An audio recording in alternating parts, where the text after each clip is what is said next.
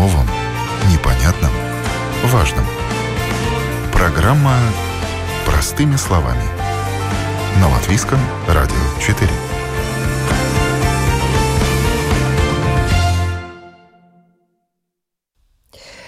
Здравствуйте, с вами Марина Талапина.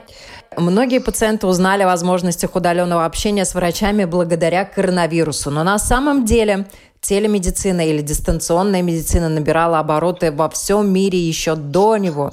И новые технологии, искусственный интеллект ученые внедряют в разные отрасли не первый год и достаточно успешно делают это в дерматологии. Какие возможности у пациентов и медиков сегодня уже есть в этой отрасли? Об этом мы говорим простыми словами. Я рада представить с нами на связи один из ведущих дерматологов нашей страны, доктор медицинских наук Раймонд Карлс. Здравствуйте. Добрый день. И в Латвии имя этого доктора на слуху, но поскольку наши подкасты на платформах Spotify, Google, Apple слушают не только в Латвии, но и за рубежом, я позволю себе еще немного рассказать об этом замечательном человеке.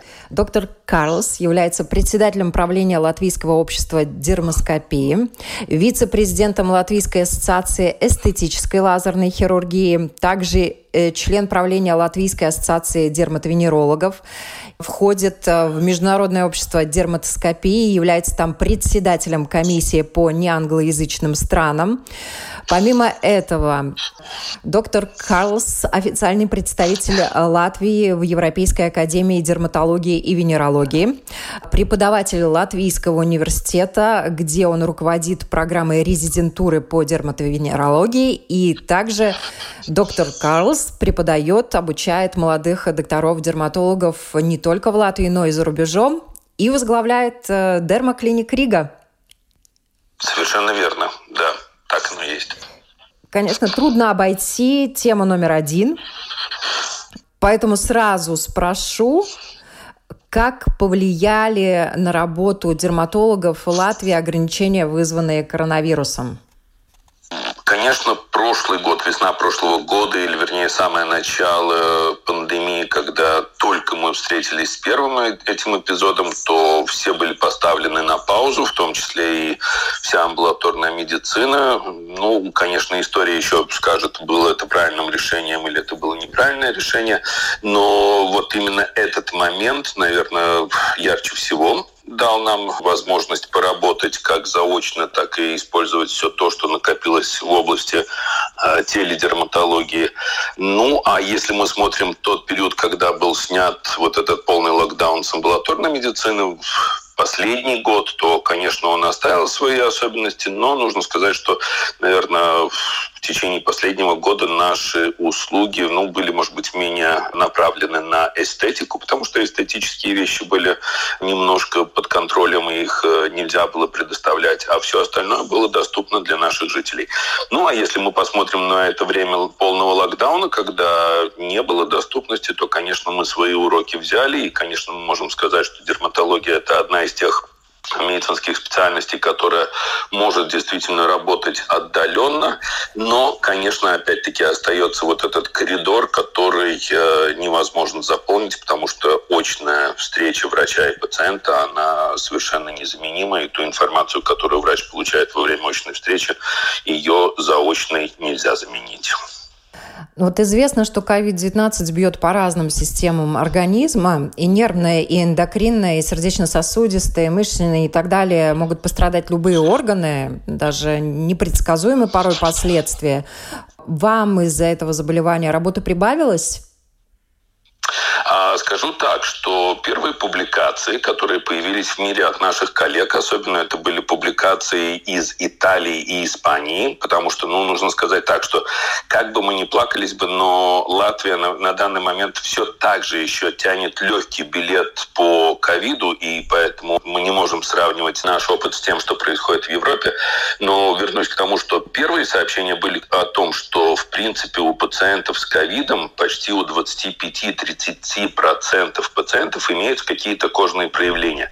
Мы за этим следили, и, конечно, мы ожидали, что ну вот, вот сейчас начнется какая-то абсолютно новая эра в нашей жизни, но нужно сказать, что это были только первые сообщения, потом эти цифры уменьшились значительно, и на данный момент э, если мы говорим о ковиде и влиянии ковида на кожу, то это составляет примерно 0,4-0,8 всех процентов. То есть примерно неполный процент пациентов с ковидом имеют реальные кожные проявления, которые связаны напрямую с этой инфекцией. Да, конечно, остальные системы, они подвержены больше, но кожа имеет очень небольшое. Есть свои специфические, есть неспецифические признаки, но их не так много. Но эти пациенты к вам обращались, э, то есть вам уже приходилось сталкиваться, видеть э, непосредственно последствия ковида на коже? Последствия, да, мы скорее, может быть, видим те последствия, которые вызывает или оставляет ковид на другие хронические кожные заболевания, но сами проявления настоящего ковида на коже, они имеются, в принципе, у тяжело э, больных пациентов, которые находятся в отделениях интенсивной терапии и реанимации, и в тот момент, когда их состояние улучшается, кожный покров тоже улучшается, и уже до своего дерматолога они приходят, может быть, только с рассказом, как это выглядело. Несколько лет назад, в 2018 году, в Латвии успешно прошел форум, большая конференция, которую вы организовали, «Новая волна в дерматоскопии и дерматоонкологии». И мы э, с вами встречались по этому поводу, и уже тогда вы рассказывали о различных новых подходах в диагностике и лечении, э, и в том числе о возможностях работы с пациентами онлайн – об искусственном интеллекте. Вот что нового получилось внедрить э, за эти годы? Уже годы.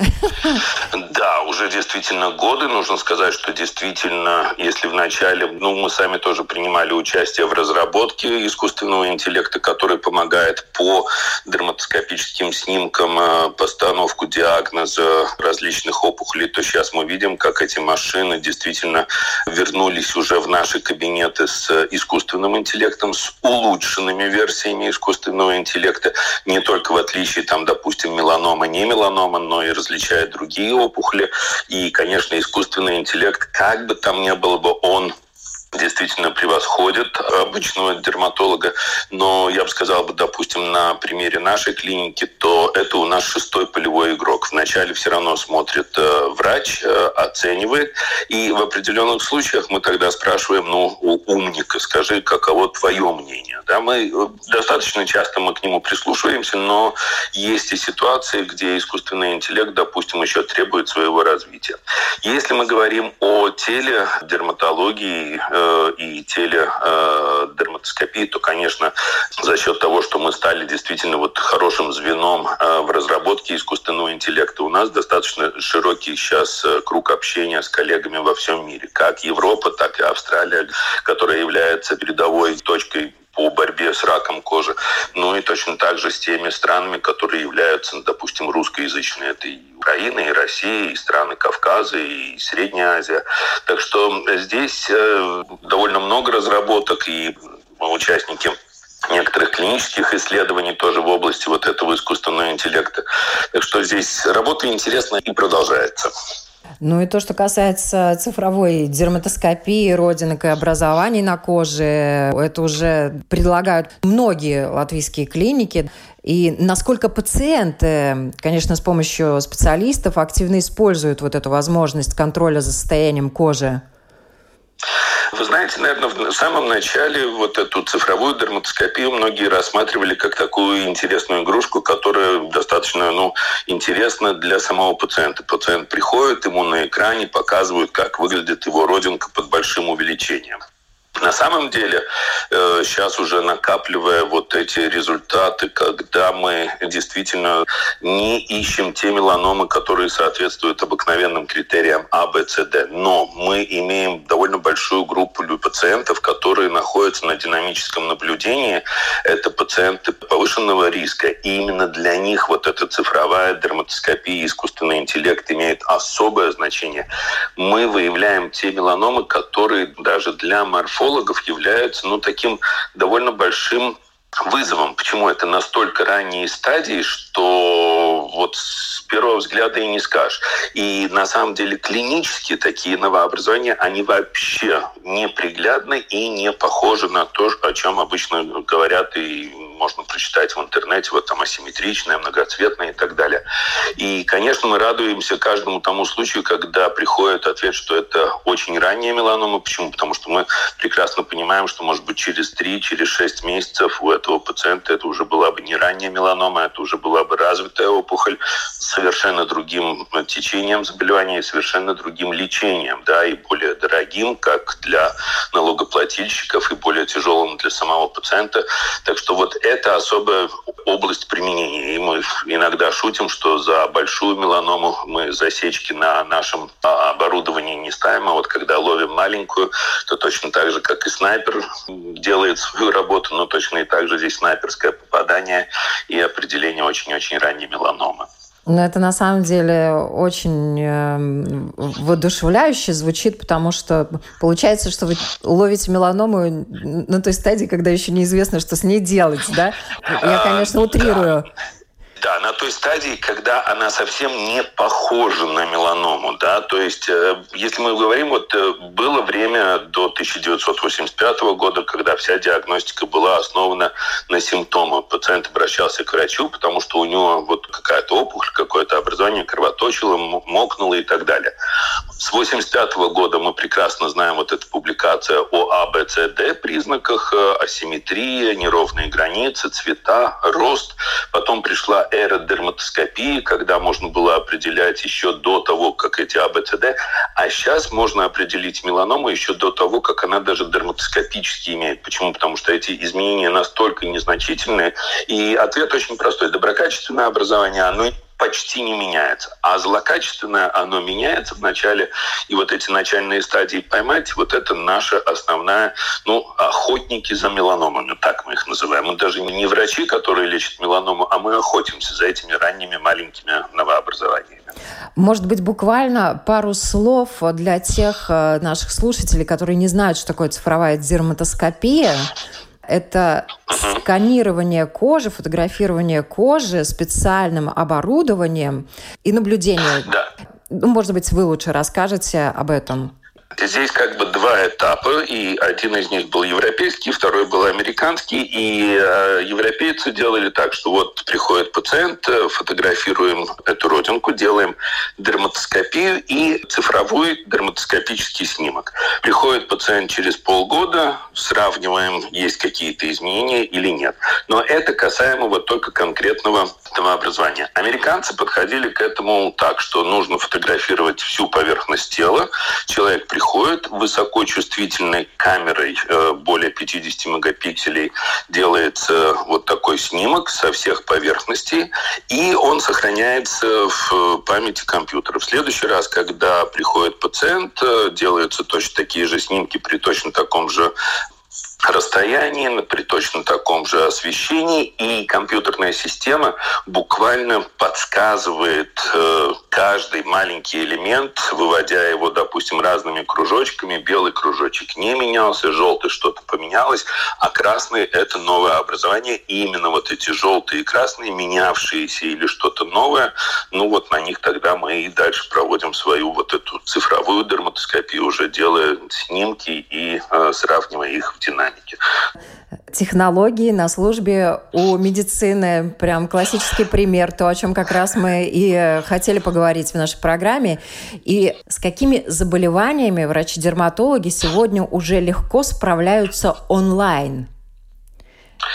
Вы знаете, онлайн довольно много можно что сделать, потому что действительно, в отличие, может быть, от наших э, коллег-кардиологов, гастроэнтерологов и других специалистов, которые занимаются внутренними органами, то кожа является э, органом, который можно обследовать без специальных каких-то, в том числе и без каких-то специальных э, инструментов и аппаратов.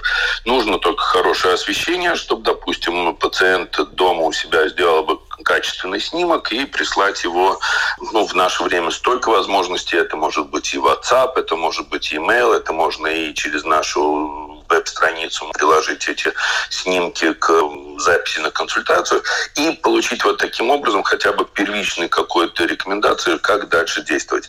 А если мы говорим вообще о том, что достигла дерматология, вот так чуть-чуть побольше посмотрев, я скажу так, что если 20-25 лет назад, когда я тоже начинал свои первые шаги в дерматологии, то о псориазе говорили, что это неизлечимое заболевание, то сейчас, конечно, медикаменты имеются очень хорошие, которые позволяют пациентам с псориазом совершенно поменять свой образ жизни. Это биологические медикаменты. Так что не только технологии, но и развитие фармацевтической промышленности, они тоже улучшают качество жизни пациентов и улучшают, конечно, состояние нашего общества, потому что больше э, заботы о тех пациентах, которые, ну, раньше считалось, что, ну, вот с этим тебе нужно жить, и вот это твой крест э, на всю твою активную жизнь. Помимо всего прочего, это психологические комплексы, стрессы. Это тоже никто не отменял. Естественно, люди себя чувствуют некомфортно в обществе, потому что красивая кожа, здоровая кожа. Всегда люди любуются. А лазер дистанционно пока еще не используют? Лазер дистанционно пока еще не используют, и точно так же дистанционно, может быть, э, нужно сказать, что сложно будет сделать какие-то эстетические процедуры, поэтому, конечно, лазер только и единственное в клинике можно сделать. И будет ли такая технология, что дома самостоятельно? Ну, первые какие-то методы, которые сам человек может дома проводить, допустим, эпиляцию, э, световую эпиляцию, да, интенсивно пульсирующую падающий свет. Ну, сейчас уже такие домашние установки есть. Может быть, со временем для каких-то проблем э, появятся и другие, но на данный момент лазерная система, конечно, это пока процедура в медицинском учреждении. Стоматологи Великобритании в связи с ограничениями по телефону консультировали, как поставить временные пломбы. У них даже комплекты материалов для этого продаются в аптеке, и в этом на самом деле нет ничего сверхъестественного и для других стран, да, для нас, наверное, просто в новинку. Дерматология, бесспорно, более сложное направление медицины, и, э, ну, могут быть действительно разные подводные камни, но какие технологические новшества, может быть, разработки ученых, над которыми еще только работают в лабораториях, вас удивляют, будоражат э, сознание, и вы их ждете с нетерпением, э, потому что они помогут решать какие-то проблемы, может быть, даже удаленно? Ну, в отношении удаленности, конечно, здесь, наверное, будет э, немножко более ограниченные наши возможности, но то, что мы ожидаем, и то, что мы реально э, являемся претендентами, я думаю, что мы еще до конца этого года введем в э, ежедневную практику нашей клиники, это конфокальная микроскопия. Это значит то, что, в принципе, не взяв кусочка, не взяв образец кожи, на клеточном уровне можно оценивать состояние кожи. Дерматоскопия такую разрешающую способность не имеет, так как конфокальная микроскопия имеет. Есть новые методы так называемой жидкостной биопсии. Опять-таки, ну, может быть так, это не технология, но в общем-то все равно технология. Почему? Потому что по циркулирующей крови определяют наличие тех или иных э, злокачественных клеток в крови. Допустим, по остаткам каких-то фрагментов ДНК молекулы, которые остаются э, после опухоли. В том числе это касается касаемо и меланомы, как один из таких возможных вариантов. Об этом уже прозвучало несколько лет назад, но над этим продолжают работать, и этот вопрос очень-очень э, осуществимый. Ну и, конечно, не нужно забывать, наверное, и о развитии тех же самых рутинных методов, э, которые ежедневно необходимы в практике, так, чтобы, допустим, мы этот ответ ждали бы не 10-14 дней, а может быть за 5-7 дней, может быть за 3 дня, может быть какие-то экспресс-методики. Но вот основное то, что я сказал, вот конфокальная Спектральная микроскопия – это одно из таких самых э, перспективных направлений, которые, я думаю, совершенно скоро будут э, реальностью и в работе нашей клиники. То есть они уже внедряются на территории Латвии?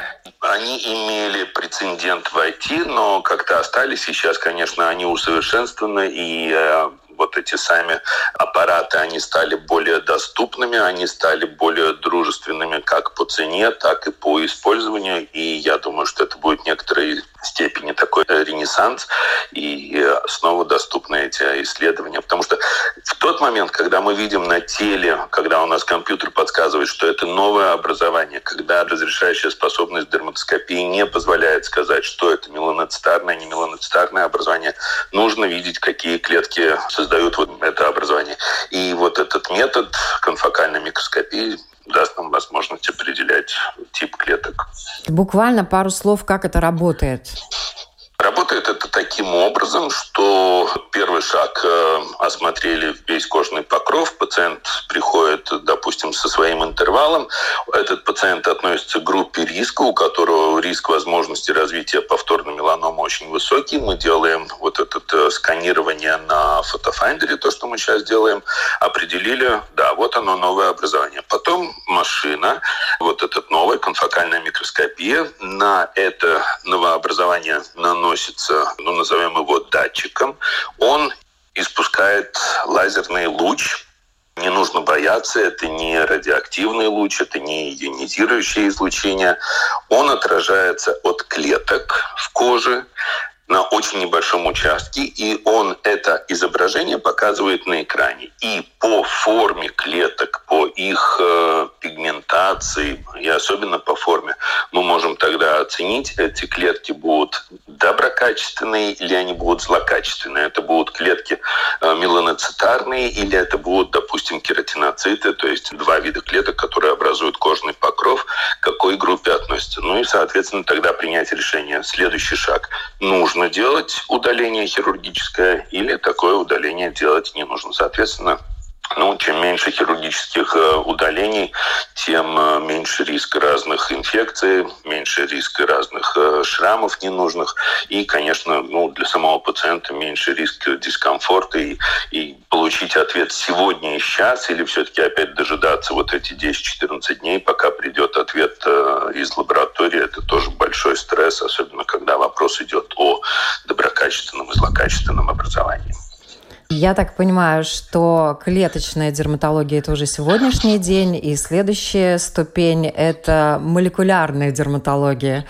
Да, совершенно верно, потому что клеточный и молекулярный уровень – это то, что за последние годы, как я уже сказал, что дерматология становится все более технологичной, и вот этот клеточный и молекулярный уровень, он является очень-очень важным и, конечно, гораздо более ранней диагностикой, нежели мы привыкли до этого.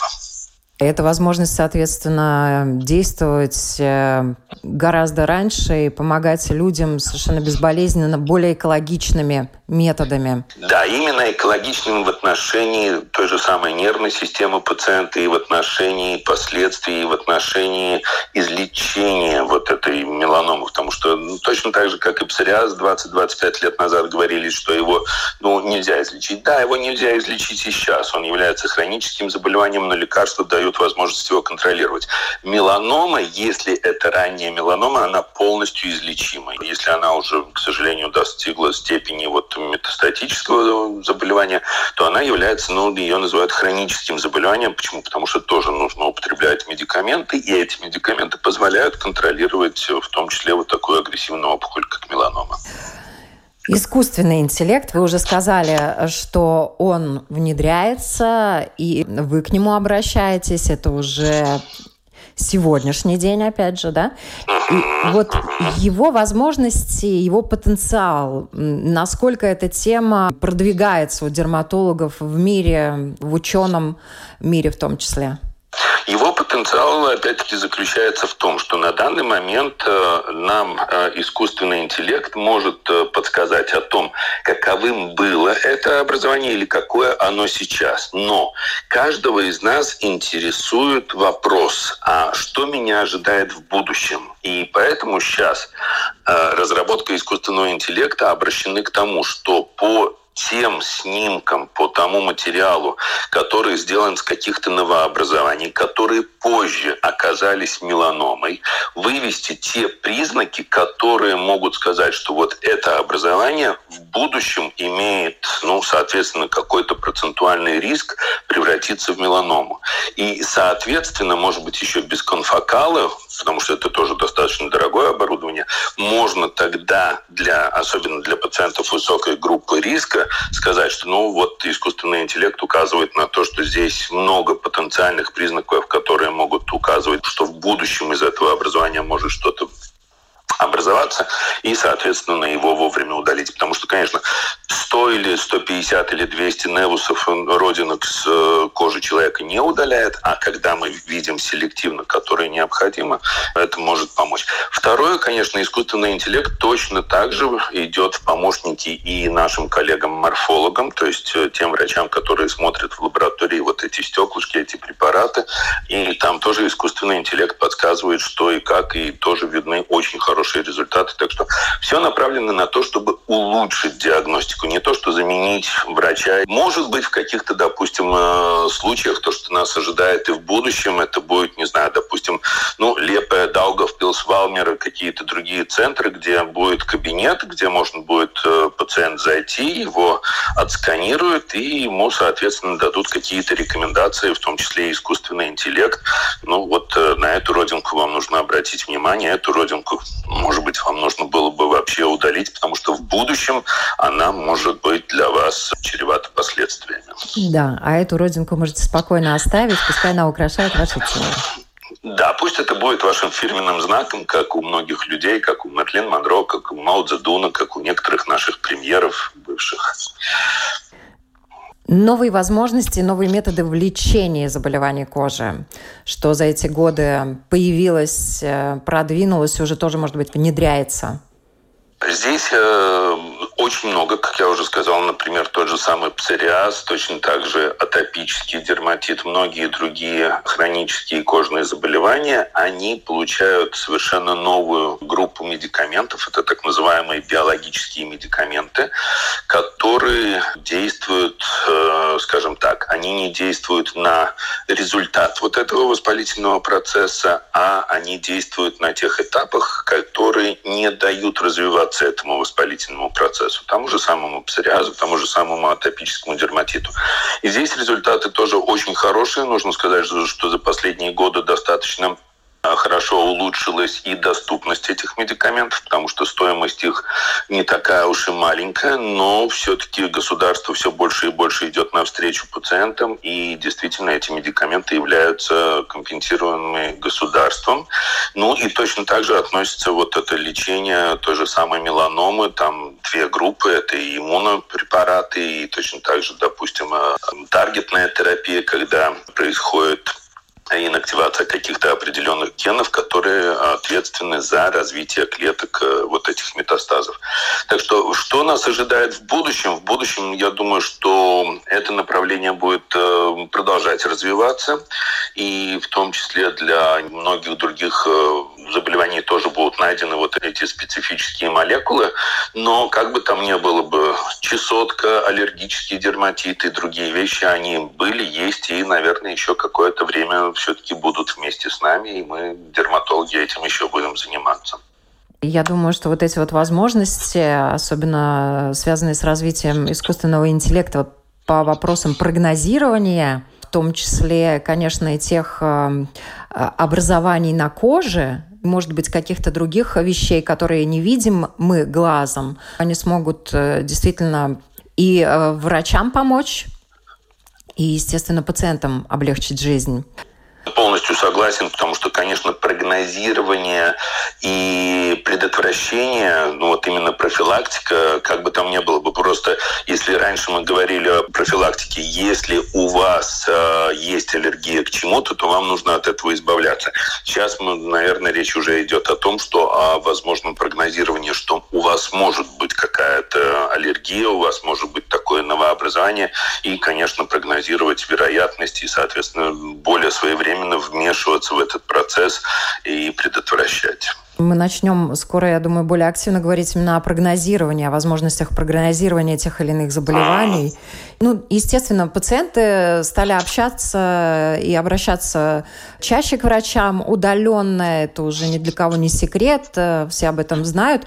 Но врачи-дерматологи достаточно давно друг с другом профессионально общаются дистанционно. И я знаю, что вы консультируете своих коллег в разных странах, э, например, в Грузии, онлайн уже много лет какие-то новые возможности, способы общения с коллегами открылись? Может быть, готовитесь к чему-то новому?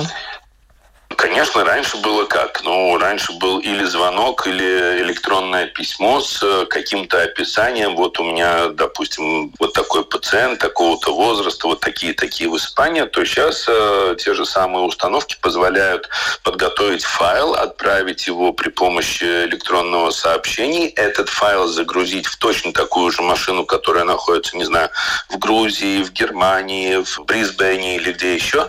И мы видим полностью всю информацию об этом пациенте. Точно так же, как отдаленно работают радиологи, которые смотрят э, снимки и компьютерной томографии, и магнитных резонансов. Точно так же и здесь. То, что нас ожидает, может быть, в будущем, конечно, это, э, безусловно, это защита данных, потому что это все сенситивные, все это чувствительные данные, которые должны быть защищены. И, конечно, улучшение качества и более быстрая обработка, то есть более быстрый перенос. Вот это э, может быть, скажем так, они пока не столь а, актуальны для самого пациента, но для нас, для ежедневно работающих, это очень важно. Почему? Потому что чем более качественный снимок, чем больше его разрешение, тем больше его объем, и этот объем, конечно, ну, нужно как-то перегнать с одной точки на другую точку. И здесь э, довольно много, много различных вариантов, разных вызовов э, для технического исполнения и для организации работы. Мы полностью поменяли сейчас тоже организацию работы, потому что и пациентам нужно будет считаться с тем, что первое, что будет, приходя в кабинет, может быть, его все-таки будет со временем ожидать не сам врач, его будет ожидать, э, по всей видимости, какая-то установка и помощник, или это будет медсестра, или это вот как, допустим, в кабинете рентгена будет рентген-лаборант, э, который будет делать снимки, врач будет смотреть, ну и, соответственно, потом уже по результатам тогда можно будет определять, каково дальнейшее действие.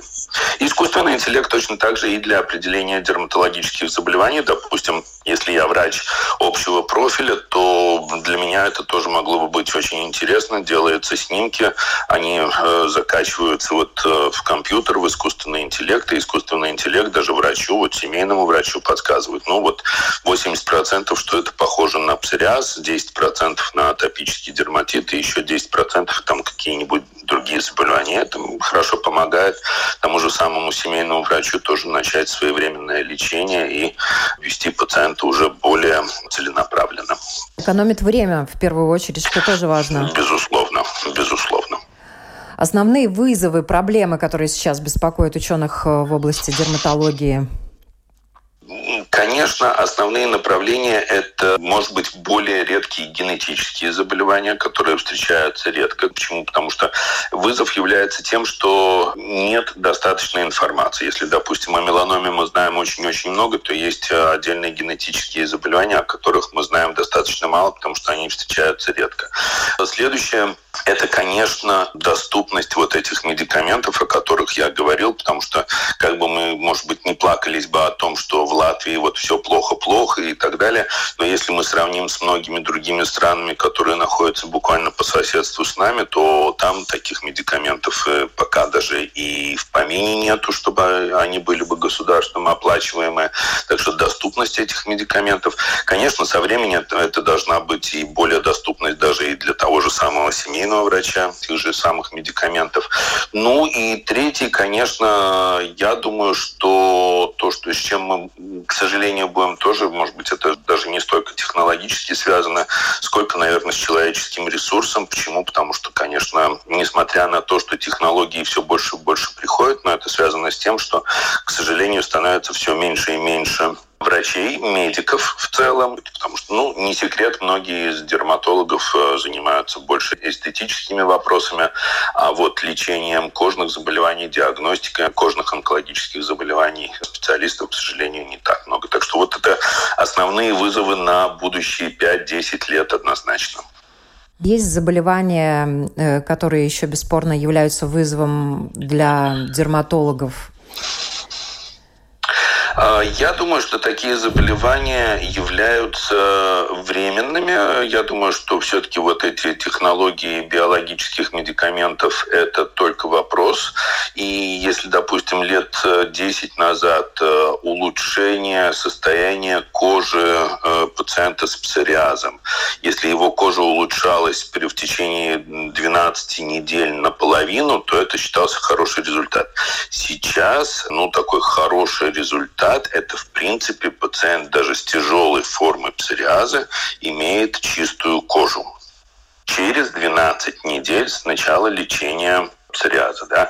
То есть, ну, это направления, которые должны быть. И, конечно, не только улучшение, но и, может быть, действительно вот эти требования к тому, как э, сейчас работает фармацевтическая промышленность, это не только улучшение, но и полное устранение симптомов. Ну, вот это тоже еще одно из направлений, чтобы не было бы вообще этих симптомов какого-то заболевания. Из этого тут и качество жизни самого пациента, там и качество жизни семьи этого пациента, и многие другие. Это и вопросы работоспособности и так далее и тому подобное. То есть, в принципе-то, собственно говоря, если кто-то в нашем окружении болеет псориазом, то от этого терпит не только этот пациент, он терпит напрямую, но терпим мы все мы. Почему? Потому что ну, он является к сожалению, человеком, который ну, не может полностью влиться в э, общество, он не всегда полностью трудоспособный, он требует медицинского ухода, лечения самого псориаза, лечения побочных эффектов и, и так далее и тому подобного. Если у человека есть проблема, и дерматологи могут помочь ему ее решить, и, что очень радостно слышать, в Латвии многие вещи внедряются успешно и будут внедряться в ближайшее время, в этом вопросе Латвия, я осмелюсь предположить, э, стоит в авангарде, как говорят, да, то есть есть страны, которым есть чему поучиться у наших дерматологов. Я права? Да, вы правы, но в то же самое время нужно сказать, что все-таки как бы там ни было бы на фоне Европы, все-таки, но мы являемся, ну, скажем так, немножко страной второго, третьего порядка. Почему? Потому что во многих странах вот то, о чем мы с вами сегодня говорим, ну, это как бы очень всем понятно и все. У нас все-таки вся эта механика и вся эта методология того, чтобы медикаменты были бы включены э, в компенсацию и так далее, это достаточно длительный процесс, и он требует времени. Он мог бы быть более быстрым. Но я говорю, да, конечно, в то же самое время, по сравнению с многими нашими соседними странами, мы находимся в очень хорошем положении. Бесспорно, всегда есть над чем работать. И главное знать над чем, я понимаю, что дерматологи нашей страны знают, что им делать. Говорят, дерматология вообще обречена на быстрое развитие, поскольку кожа – это то, что все видят. Хочется пожелать успеха. На вопрос латвийского радио 4 отвечал ведущий дерматолог нашей страны, доктор медицинских наук Раймонд Карлс. Спасибо всем большое, что слушаете нас и заходите э, на платформы Spotify, Google, Apple, слушайте там наши подкасты. Всем хорошего дня, берегите себя.